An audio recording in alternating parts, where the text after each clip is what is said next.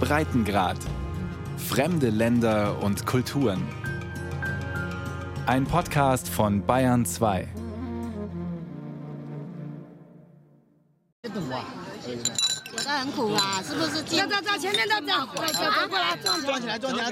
In dem Dorf Tianjin in den Wui-Bergen in Südchina geht es rund.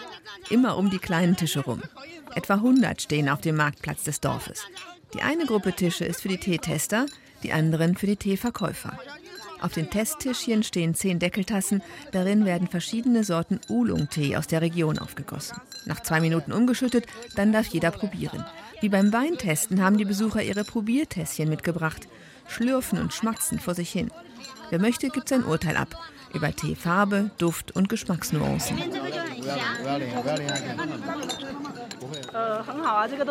Also der hier ist nicht schlecht. Der schmeckt richtig nach Zimt. Die Nummern 443 und 426 sind was Besonderes. Alle zehn Proben unterscheiden sich schon. Manche schmecken eher blumig, manche mehr nach Zimt und manche haben einen wirklich strengen Geschmack. Der Marktplatz von Tianjin ist ein idyllisches Fleckchen, am Eingang zum Nationalpark Wui-Berge gelegen, einem Weltkulturerbe der UNESCO. Im November kommen Teeliebhaber aus ganz China hierher zum Teefest. Lian Lung ist schon zum vierten Mal die 300 Kilometer von Fuzhou nach Tianjin gereist.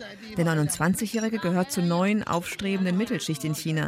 Sein Hobby sind exquisite Teesorten. In diesem Dorf, in Tianjin, bekommt man den besten Tee. Hier beim Teefest kommen alle Familien aus der Gegend, die Tee anbauen und stellen ihn hier aus.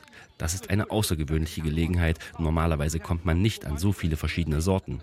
Man setzt sich hier einfach zu den Familien hin und sie lassen einen ihren besten Tee probieren. Das ist bequem. Diesen Tee findest du in keinem Supermarkt. Der Verkaufspreis liegt hier bei 3000 Yuan pro Pfund. Das ist nichts für den Massenmarkt. 3000 Yuan, das sind etwa 400 Euro pro Pfund. Dabei liegt der Preis noch am unteren Ende der nach oben offenen Preisskala für Oolong-Tee aus den Wui-Bergen. Auf Auktionen soll schon für ein Gramm der Sorte Dachung Pao über 1000 Euro geboten worden sein. Vor allem die Teeblätter von einigen alten Sträuchern sind besonders wertvoll. Denn zu jedem guten Tee gehört eine gute Geschichte. In diesem Fall soll sie aus der Ming-Dynastie stammen, sich also vor rund 600 Jahren zugetragen haben.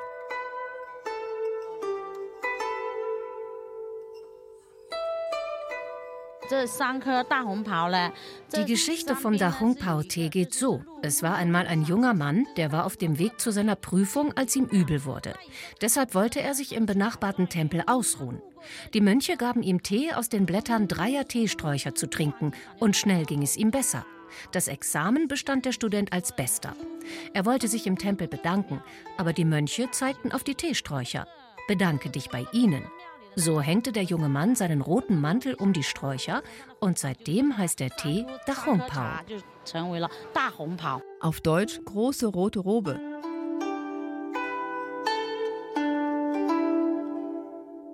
Huang Nintien ist Teebäuerin und pflanzt die Nachfahren der sagenhaften Dachongpao-Teesträucher an. Die Felder ihrer Familie liegen im Tigertal, einem der berühmten Anbaugebiete für Oolong-Teesorten. Zu ihren Teesträuchern kommt sie nur zu Fuß, manchmal stundenlang schmale Treppen und Trampelpfade hoch. Hier ist die Luft gut. An beiden Seiten die Berge. Es gibt keine Luftverschmutzung. Der Boden ist hier auch anders als im Flachland. Er ist sandig und steinig. Wir gießen die Pflanzen nicht, denn in den Tälern gibt es immer Wasser. Unser Tee gedeiht am besten, wenn er den halben Tag in der Sonne und den halben Tag im Schatten liegt. Die Sonne kommt hier zwischen 10 und 4 Uhr rein. Und wenn die Sträucher mehr der Sonne ausgesetzt sind, dann ist das Aroma blumiger. Hier, unser Tee duftet mehr nach Moos. Aus der Teepflanze Camellia sinensis lassen sich vom grünen bis zum schwarzen Tee alle Sorten herstellen, je nach Bearbeitung. In den Wui-Bergen werden die meisten Blätter zu Oolong-Tee verarbeitet. Der schmeckt hier am besten, meint Huang Nintien. Die Teebauern aus Tianjin hatten es auch mal mit anderen Verarbeitungsweisen probiert, zum Beispiel einem sogenannten weißen Tee. Aber das hat nicht funktioniert. Ende April, Anfang Mai wird geerntet, etwa 18 Tage lang. Dann kommen bis zu 50 Erntehelfer zu Huangs Familie. Teeblätter pflücken ist Frauensache. Die Teebäuerin zeigt, wie es geht.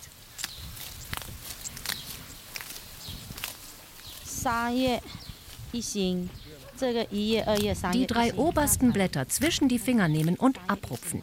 Die obersten drei und abrupfen. Die Blätter hier sind zu alt. Jetzt ist keine Saison. Sonst geht das. Drei Blätter und abrupfen. Weg damit. In den Korb daneben.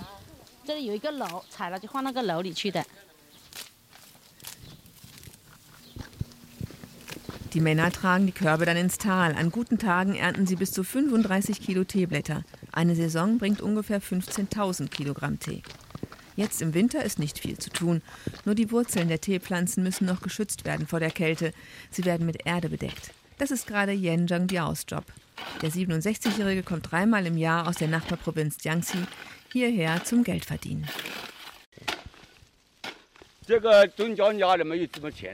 Auf den Getreidefeldern verdient man nicht so gut, die Arbeit auf den Teefeldern wird besser bezahlt, aber sie ist härter. Ich arbeite neun bis zehn Stunden am Tag, etwa fünf bis sechs Monate im Jahr. Dieses Jahr habe ich schon gut Geld verdient, schon 20.000 Yuan. Aber selber Tee trinken? Nein, ich trinke meistens nur heißes Wasser. Es geht mir nicht ums Geld, aber Tee trinken ist einfach nicht mein Ding. Arbeiter für die Teefelder zu finden ist nicht einfach, auch wenn Huangs Familie inzwischen den doppelten Mindestlohn zahlt. Das sind umgerechnet etwa 400 Euro im Monat. So gibt es immer weniger Leute, die diese harte Arbeit erledigen wollen. Ihre Familie habe sogar schon überlegt, ob sie Gastarbeiter aus Vietnam anwerben sollen, erzählt die Bäuerin. Fehlende Arbeitskräfte, das ist tatsächlich ein großes Problem in vielen Branchen in China, nicht nur auf den Teeplantagen. Nach mehr als 40 Jahren Ein-Kind-Politik fehlt der Nachwuchs. Und die hohen Löhne in den Industriezentren, selbst für ungelernte Arbeiter, machen harte körperliche Arbeit auf dem Land unattraktiv. Huang Nintien und ihr Mann Chen Jingsheng haben vor 20 Jahren noch selber hart auf ihren Feldern geschuftet und versucht, jedes Fleckchen Land urbar zu machen für den Tee. Damals wohnte die Familie noch abgeschieden in einem Bergdorf unter ärmlichen Verhältnissen. Im Herbst zogen die Teebauern dann ins Tal in der Hoffnung, ihren damals noch namenlosen Tee verkaufen zu können. Früher kannte keiner unseren Tee. Niemand wollte ihn haben, auch nicht geschenkt. Man nannte uns die Bergaffen, weil wir unser Leben in den Bergen verbrachten. Jetzt sind wir die Leute aus dem berühmten Teedorf. Jeder will seinen Tee unter dem Namen unseres Ortes verkaufen. Wir Bergaffen haben das Geschäft mit dem Tee in die Region gebracht. Dabei schien das Schicksal es anfangs gar nicht gut mit den Bergbauern zu meinen. Als 1999 die Wui-Berge zum Weltkulturerbe ernannt wurden, mussten alle umsiedeln ins Tal. Ein Jahr lebten sie in Zelten, bis die neuen Häuser fertig waren. Aber seit einigen Jahren geht es den Dorfbewohnern richtig gut. Und zwar seitdem das Teetrinken wieder angesagt ist und viele junge, gut verdienende Städter auf der Suche nach etwas Besonderem auch in die Wui-Berge kommen. Und Teeexperten, die die alten Sorten wie Dachung Pau nachzüchteten und die Legende um den Studenten mit dem roten Mantel wieder ausgruben, die haben außerdem dazu beigetragen, Tianjin zu einem Teemaker zu machen. Von den etwa 500 Großfamilien leben inzwischen 450 vom Geschäft rund um den Tee. Einige hundert Kilometer nördlich in Shanghai sitzt Wang Mugen. Als Tee-Verbandsvorsitzender ist er schon von Berufswegen Liebhaber des Nationalgetränks. Dem Hype um die wertvollen Tees steht er aber skeptisch gegenüber. Diese Aufregung um die Reinheit, die alten Anbaugebiete und diese besonderen Berge entsteht nur, weil einige wenige auf den Tee spekulieren. Deshalb geht der Preis so hoch. In dem Fall des Tees aus den Wui-Bergen ist es der berühmte Zimtgeschmack des Tees und das kleine Anbaugebiet der fünf Täler, das den Preis nach oben treibt. Ich mache oft Witze. Schmeckt das Pfund Tee für mehrere tausend Yuan anders nach Zimt als das Pfund für ein paar hundert Yuan? Die meisten finden den Unterschied nicht heraus. Höchstens die Experten. Die können den Unterschied in Sorte, Lage und der Verarbeitung rausschmecken. Chen Jingsheng ist Huangs Ehemann und Oberhaupt des Familienunternehmens. Er kann den Unterschied schmecken, sagt er. Auf den Teefeldern seines Vaters groß geworden, ist Oolong-Tee sein Lebenselixier. Jeden Morgen beginnt er mit einer Tasse Oolong, die natürlich richtig aufgegossen sein muss. Dazu kommen in eine Deckeltasse knapp 8 Gramm Teeblätter. Fast kochendes Wasser drauf, dann eine Minute ziehen lassen für den ersten Aufguss.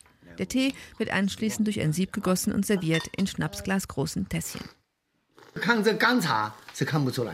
An den trockenen Blättern kann man die Qualität noch nicht erkennen. Man muss den Tee erst aufgießen, dann den Duft riechen und die Farbe des Tees beurteilen.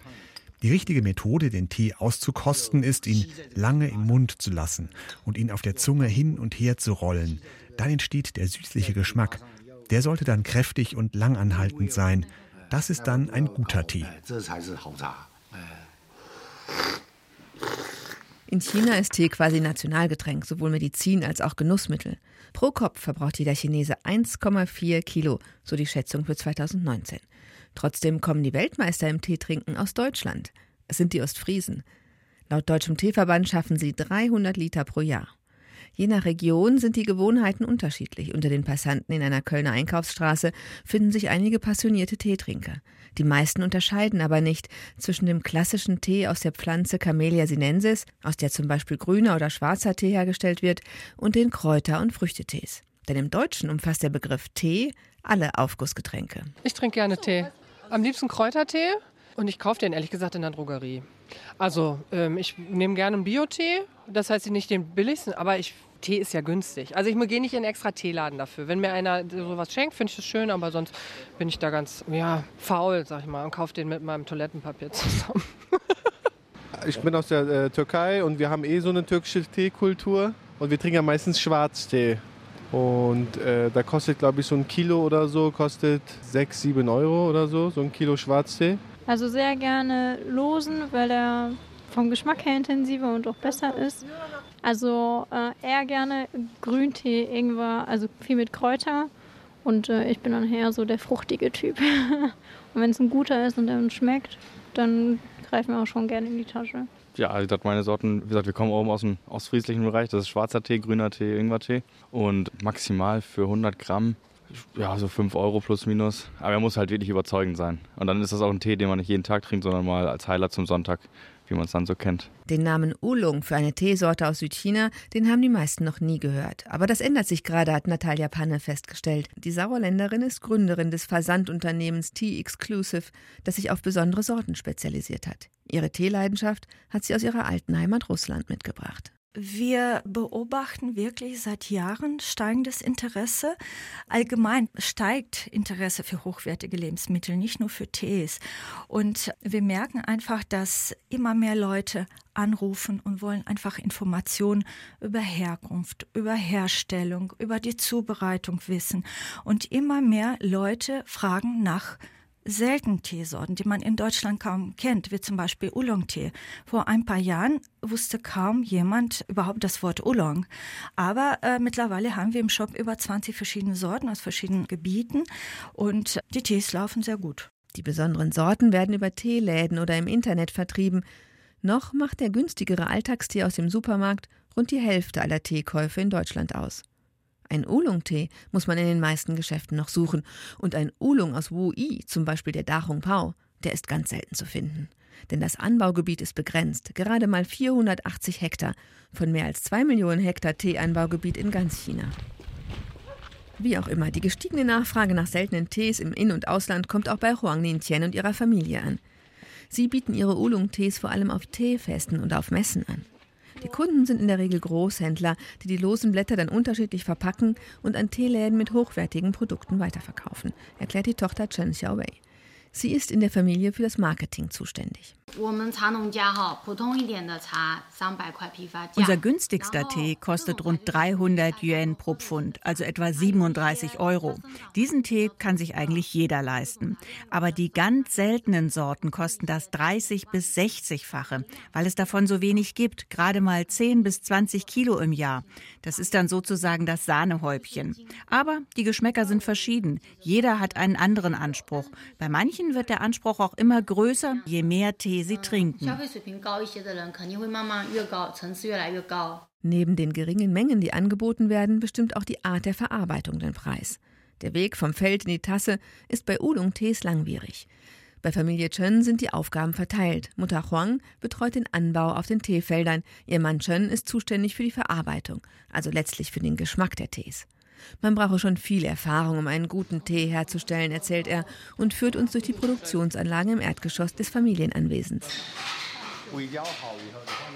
Bis zu sieben Verarbeitungsschritte sind für den halboxidierten Tee wie Oolong nötig. Je nach Dauer der Verarbeitung ist das Ergebnis entweder ein leichterer Oolong, der fast wie ein Grüntee schmeckt, oder ein dunklerer, der schon fast mit schwarzem Tee verwechselt werden kann. Die Teeblätter werden nach dem ersten Trocknen in der Sonne anschließend in der Werkstatt weiterverarbeitet. Hier kommt der Tee in die Trommeln für acht bis zehn Stunden. Der austretende Saft der Blätter reagiert dann mit dem Sauerstoff und beginnt zu oxidieren. Um den Prozess zu unterbrechen, wird der Tee geröstet, anschließend gerollt, dann getrocknet und dann wieder geröstet und so weiter.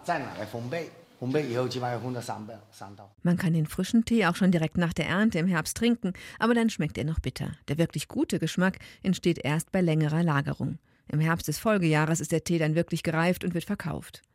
Gerade der Oolong aus Wu-I und hier vor allem die Sorte Da Hong Pao gelten als etwas ganz Besonderes, weiß Natalia Panne von dem Online-Vertrieb Tea Exclusive im sauerländischen Halver. Also Da Pao gehört zur Kaiser unter den Tees und das ist auch der teuerste Tee. Also der Da Pao wurde dreimal versteigert in der Geschichte und zuletzt in 2004 und da wurden 20 Gramm Tee von Originalpflanzen für 21.000 Dollar verkauft. In dem Moment war ein Gramm Tee teurer als ein Gramm Gold. Käufer des wertvollen Dachung Pau sind in der Regel reiche Geschäftsleute, die sich mit ersteigertem Tee einen Namen machen wollen oder ihn als besonderes Geschenk weiterreichen. Tee sogar als Geldanlage? Davon rät Robert Halver, Analyst der Bader Bank in Frankfurt, aber ab. Das sollten nur diejenigen machen, die wirklich Teekenner sind, die ansonsten alles haben. Immobilien, Aktien und so weiter. Das sollte niemand machen, der bisher sein Sparbuch hatte, jetzt leider feststellen muss, es gibt keine Zinsen mehr und dann auf die Idee kommt, jetzt müsste ich unbedingt in Tee investieren. Tee kann schlecht werden, kann umgehen und hat man gar nichts mehr. Wer Spaß an Tee hat, der soll das machen. Aber ein Unterschied ist schon zu machen, ist es der Genuss oder ist es eine Geldanlage? Und Geldanlagen, das haben wir schon früher gesehen, die können auch massiv in sich zusammenbrechen. Denn für Tee gibt es keinen Index, keine vergleichbaren Kennzahlen für ausgewählte Teesorten, die über Jahre beobachtet und bewertet werden. Dabei ist das Teetrinken in Deutschland durchaus beliebt. Rund 26 Liter klassischer Tee, also schwarzer, grüner, weißer oder Oolong-Tee, wird bei uns durchschnittlich im Jahr pro Person getrunken. Und das Angebot ist groß. Deutschland importiert Tee aus 67 Ländern. Die größte Menge kommt aus Indien, knapp dahinter folgt China. Während die Schwarztees vor allem aus Indien und Sri Lanka eingeführt werden, stammen die grünen Tees meist aus Ostasien. Über Teehandelsgesellschaften finden die meisten Sorten zu uns. Ausgewählt werden sie dann in der Regel von Teetestern oder auf Englisch Tea Taster genannt. Das ist kein Lehrberuf. Sinnvoll ist aber eine kaufmännische Ausbildung oder ein Wirtschaftsstudium. Was aber zählt, ist ein guter Geschmacks- und Geruchssinn, die Liebe zum Teetrinken und vor allem jahrelange Praxis. Teetester reisen viel, betrachten, befühlen Teepflanzen und Blätter, begutachten die Herstellung, aber vor allem trinken sie viel Tee. Wie Marco Sinram, Tea-Taster bei einem Hamburger Teehändler. Diese Tätigkeit ist dann vielmehr eine Spezialisierung, die über viele, viele Jahre stattfindet und voraussetzt, dass man jeden Tag sehr, sehr viel Tee verkostet. Wir haben Tage, da probieren wir bis zu 250, 300 Tassen Tee. Wie ein Ausdauersportler, der jeden Tag seine Runden läuft, müssen auch Teeverkoster regelmäßig die Geschmacksnerven trainieren, die verschiedenen Nuancen vergleichen lernen und im Gedächtnis abspeichern. Teetester unterscheiden nicht nur den Geschmack wie die meisten Teetrinker. Wir beurteilen unterschiedliche Kriterien. Das geht schon mal los mit dem mit dem trockenen, noch nicht aufgegossenen Teeblatt, was wir uns anschauen, was also eine bestimmte Struktur, Farbe hat, aus der ich schon erkennen kann, äh, um was für einen Tee handelt es sich, aus welchem Gebiet oder Land ist dieser, kommt dieser, ist dieser produziert worden und auch wie gut diese Qualität verarbeitet äh, worden ist. Erst dann wird die Teeprobe aufgegossen, aufgebrüht, dann den Geschmack des Tees und die Farbe der sogenannten Tasse, die so ein Teeaufguss haben kann. Das sind also viele Faktoren, die dort äh, mit hineinspielen. So genau nehmen es die meisten nicht. Aber eine Zutat für den guten Geschmack ist entscheidend: die Qualität des Wassers. Wenn das Leitungswasser als Teewasser nicht schmeckt, kann man auch ein stilles Mineralwasser nehmen, empfiehlt Marco Sinram. Je nach Teesorte ist auch die Wassertemperatur wichtig. Hier ist grundsätzlich zu unterscheiden, ob ich einen äh, schwarzen oder einen grünen Tee mir aufbrühen möchte. Während ähm, beim schwarzen Tee empfohlen wird, durchaus unmittelbar aufgekochtes Wasser zu verwenden, gibt es beim Grüntee den Unterschied, dass man im Regelfall nicht sofort das aufgekochte Wasser verwendet, sondern man lässt es abkühlen. Und beispielsweise bei hochwertigen japanischen Tees empfehle ich immer eine Wassertemperatur, die so um die 70 Grad liegen sollte, idealerweise. Oolong-Tee ist ähm, etwas weniger empfindlich, aber im Regelfall lasse ich auch hier das Wasser abkühlen, sodass es vielleicht idealerweise so 80 bis 90 Grad Temperatur hat. Seit mehr als 30 Jahren beschäftigt sich Marco Sinra mit Tees. Langweilig wird es ihm nie, sagt er. Denn Tea-Taster sein, das ist für ihn mehr als ein Beruf, das ist Leidenschaft. Umso mehr freut es ihn, dass auch in Deutschland immer mehr Tee getrunken wird. Seine Mission? Tee aus kleinen Anbaugebieten auch in Deutschland bekannt zu machen. So ist es den wenigsten normalen Teeverbrauchern bekannt, dass es Teegärten äh, in Neuseeland gibt oder auf den Azoreninseln oder dass es sogar in der Schweiz oder auch in Großbritannien kleine Teeanpflanzungen gibt. Tee oder Kaffee, das ist oft auch eine Frage, wo man groß geworden ist. Das ist ja ein, ein Kulturerbe was von Generation zu Generation äh, weitergegeben wird. Das ist ein, nahezu ein Lebensgefühl.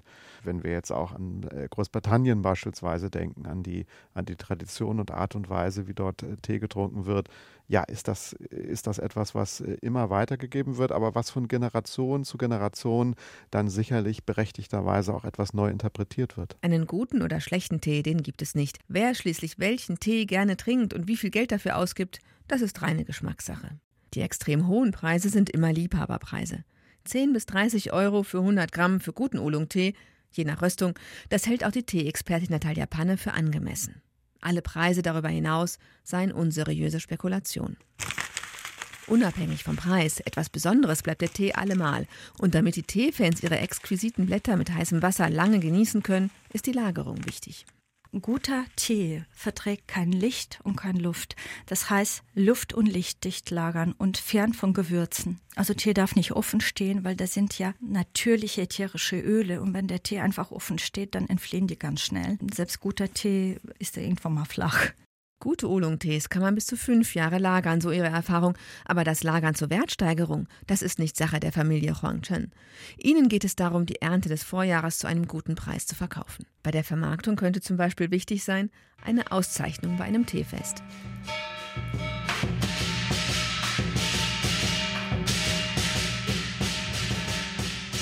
Zurück zum Teefest in Tianjin am Fuße der Wui-Berge. Insgesamt 24 Kilo Tee in mehr als 800 Probierportionen haben die Besucher getestet und dazu ihr Votum abgegeben. Die Entscheidung fällt schließlich eine Jury aus zwölf Experten der Teeindustrie.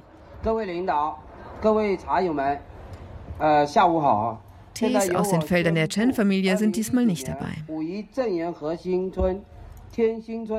Jetzt setzt Huang Lintien eben auf die neue Ernte aus dem nächsten Jahr. Dazu wird sie im Frühling wieder in die Wui-Berge gehen, zu den Mutterbüschen des Dachungpao und versuchen, die Götter günstig zu stimmen.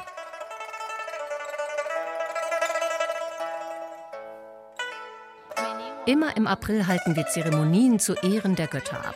Mit Schweineköpfen, Früchten und Alkohol, um dann vor den heiligen Teesträuchern zu beten. Wir rufen dann Teeblätter sprießt.